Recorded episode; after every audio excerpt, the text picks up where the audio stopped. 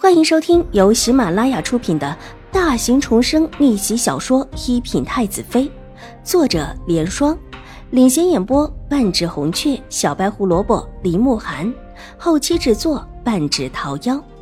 喜欢宫斗宅斗的你千万不要错过哟，赶紧订阅吧！第一百三十四集，不送。狄氏断然的拒绝道，脸上的神色越发的阴冷起来，微微一笑。那边一直在送药材，他哪来这么多的药材？是去药店里采购的，看到好的就买下来，整理了一番送到山上。听闻老夫人很满意呢。周嬷嬷禀报道：“府里的事情虽然现在是水夫人管着。”但以往狄氏的心腹不少，想打听还是很容易打听到的。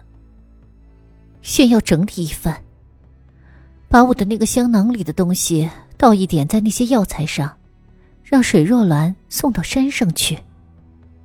这话说的周嬷嬷一阵，几乎失色，声音越发的低了下来，带着几分颤意：“夫人，要把里面的青曲草的粉末。”倒到药材里啊！对，原本还想着怎么靠近那个老婆子。既然水若兰愿意送，那就送吧。到时候出了事，也查不到我的身上。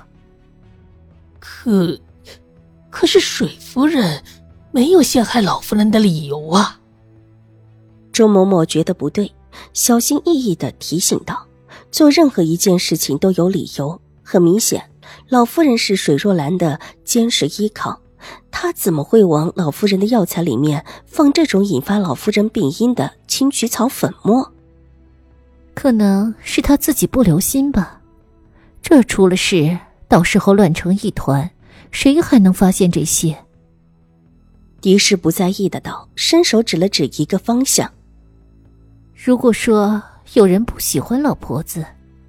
知府府上那个骄横的丫头，不是也在将军府出了事，也不喜欢老婆子的。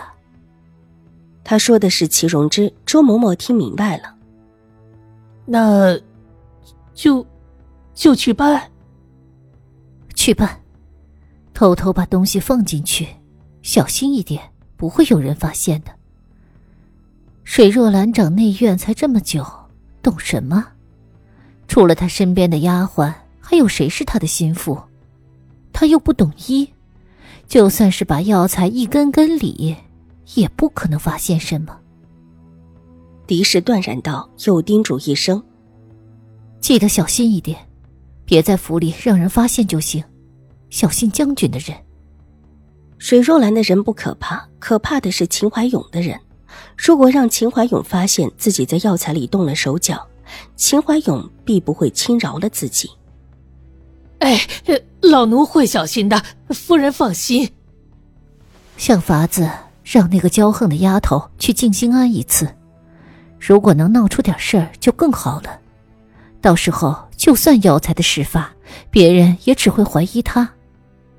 齐荣之不但骄横，而且恶毒，之前可是在自家府上吃了那么大的亏，现在玉茹不在，这口气铁定会出在秦婉如的身上。听说他的亲事可是毁了，稍稍的调几句，还不得把秦婉如这个贱丫头给恨之入骨了？两府之间多年的情谊不错，狄氏平日里也很会做人。知府府里有周嬷嬷拉拢过来的人，动起手脚来方便的很。是老奴明白。周嬷嬷会意。从妆台的最下面那一层取出一个香囊，这个香囊之前狄氏是一直带着的，这会老夫人也不在府里了，再带着也没有用，所以才换了下来。秦婉如从老夫人的屋子里出来的时候，天色已经晚了下来。她这么晚过来，是听说老夫人的身体又有一些不太好了。有了明秋师太的教导为掩护，秦婉如这时候已经可以动手替老夫人医治了，亲自替老夫人针灸了一下，老夫人才安稳的睡下。段嬷嬷，老夫人今天可接触了一些什么东西吗？秦婉如把段嬷嬷也给请了出来，站在门口问道：“祖母的身体已经好转，看起来正在很好的恢复当中。这个时候怎么可能突然之间有病重起来呢？”上午的时候还好好的，二小姐在的时候，老夫人基本上也没咳嗽。但是用过午膳之后，睡了一会儿，老夫人就不大好了。之前老夫人也没用过什么，就只是用了一盏滋补身体的燕窝。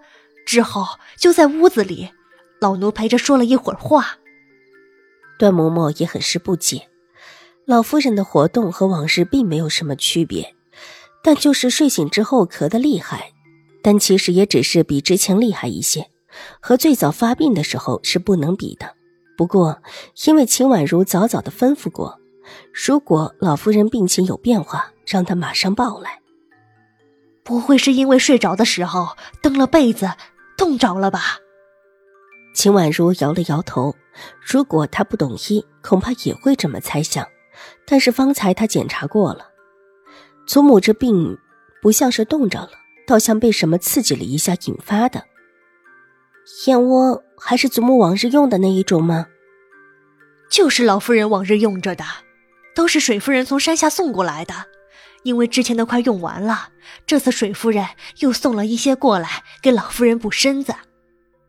段嬷嬷想了想，之所以记得清楚，是因为之前炖燕窝的丫鬟还特意的过来跟她说，之前送来的燕窝快没了，不够炖一碗。